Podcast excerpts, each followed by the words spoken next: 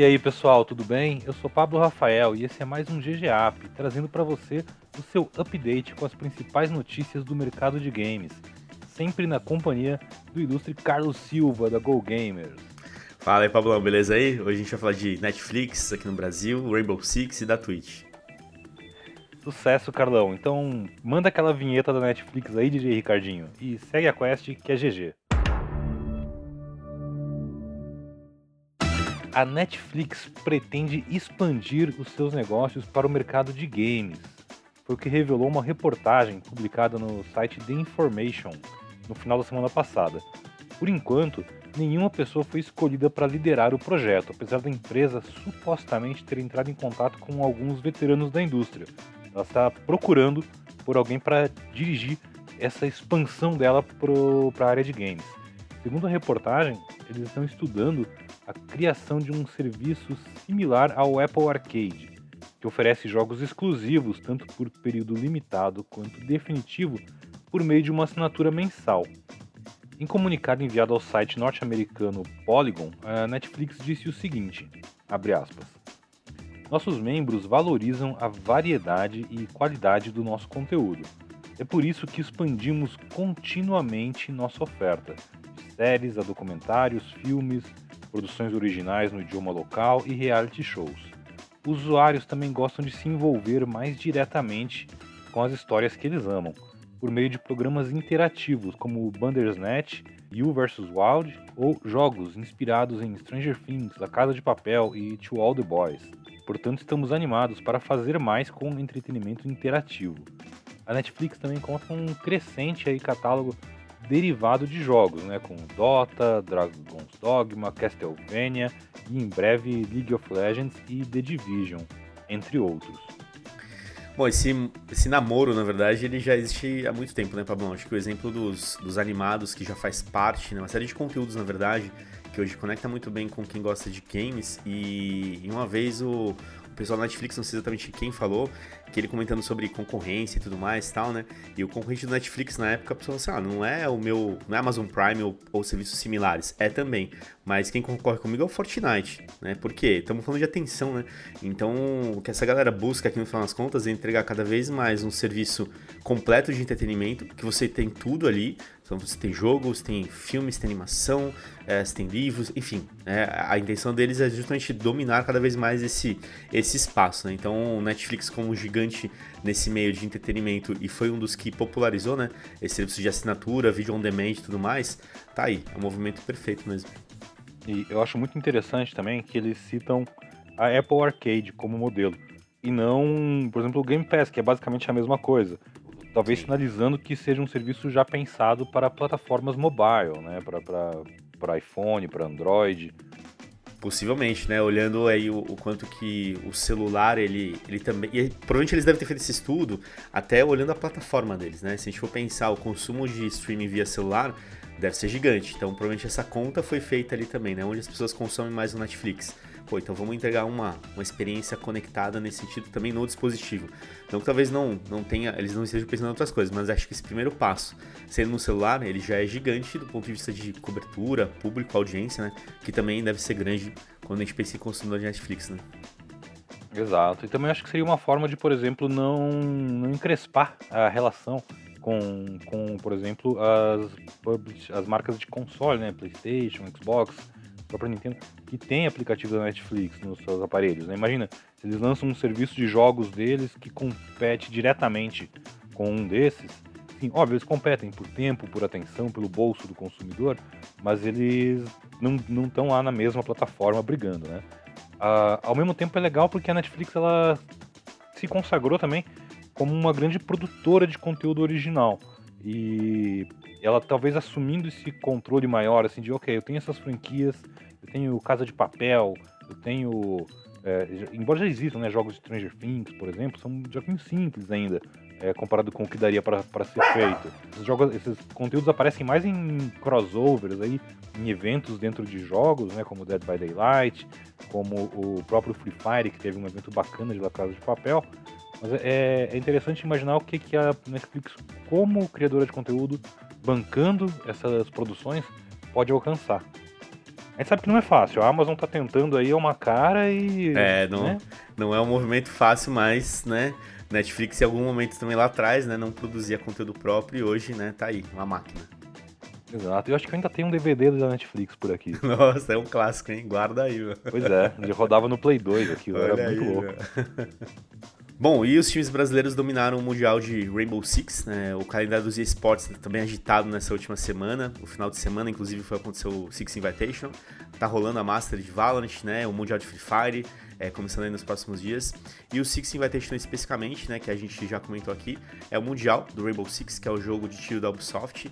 E aconteceu lá em Paris, na França, né? Foi dominado pelos times brasileiros é, com a vitória da NiP, né? A Ninjas, Ninjas em Pijamas, que no ano passado perdeu na final lá pro SSG, então foi bem triste. Eu tava lá, acompanhei, tava lá não, né? Tava acompanhando via streaming, então a gente né, ficou sentido porque foi um momento importante pro Brasil na final e acabamos perdendo. Mas esse ano, né, a NiP voltou e ganhou. Então, além da NiP, a gente teve a Team Liquid, que foi a vice-campeã, a MIBR, que conseguiu também uma boa posição, ficou em terceiro lugar. E somando em premiações aí, todos os brasileiros trouxeram para casa 10 milhões de reais pelas vitórias. Então isso é bem legal, bem interessante. Além, claro, né, da marreta, né, a famosa taça de campeão aí, que é do Sledger, que é o personagem do jogo. E o que isso significa? Muita coisa, né, Pablão? Porque é o time, os times, na verdade, top 3, Brasil na vitrine do mundo nos eSports, dominando o cenário, que tá há muitos anos, um projeto que a Yubi acreditou há muito tempo atrás, quando lançou o produto, e tá aí, Tá né, indo se consagrando com a sexto galera. ano agora, né? Tá indo pro seu sexto ano. Eles até acho que no final do evento mostraram coisas aí da próxima temporada, já, Operação North Star, que vai ter reforma no mapa que é aqui no Brasil, né? O mapa da, da favela. Vai ter operador novo.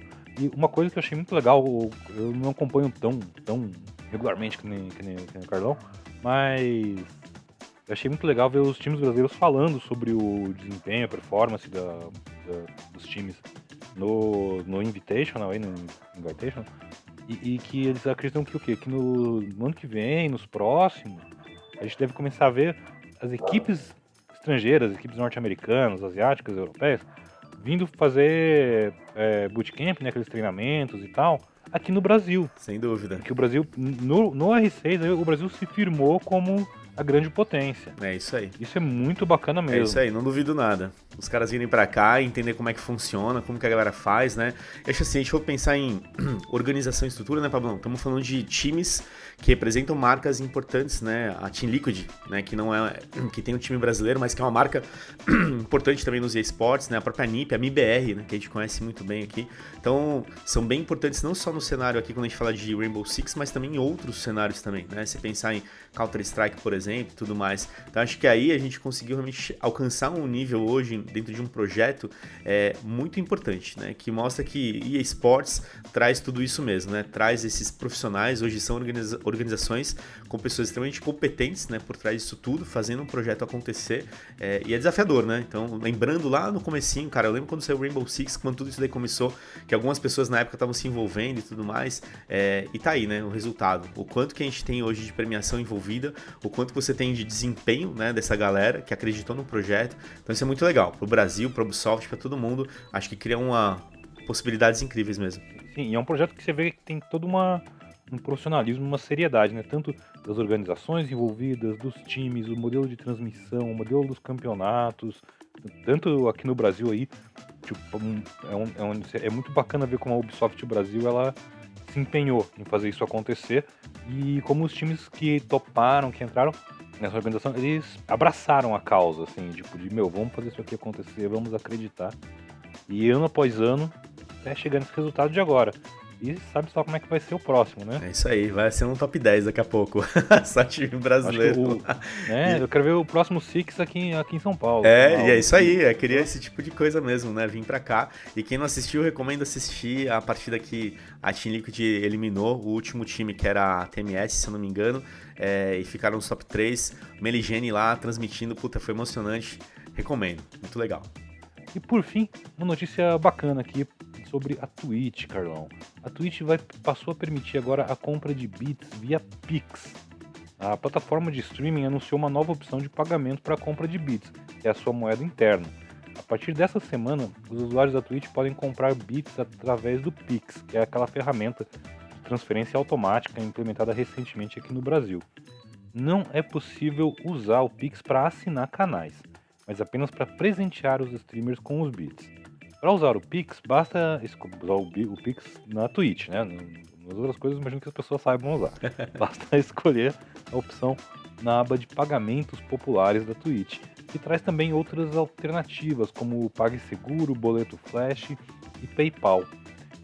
Me parece uma iniciativa muito bacana quando a gente pensa que não é todo mundo que usa cartão de crédito, que é geralmente a ferramenta mais normal nessas plataformas, né? É isso aí. E daqui a pouco, é, popularizando o Pix, né, ganhando cada vez mais espaço e credibilidade como um serviço, é, você comprar V-Bucks, moedinhas dentro do jogo, fazendo Pix. Acho que é até questão de assinatura mesmo, né?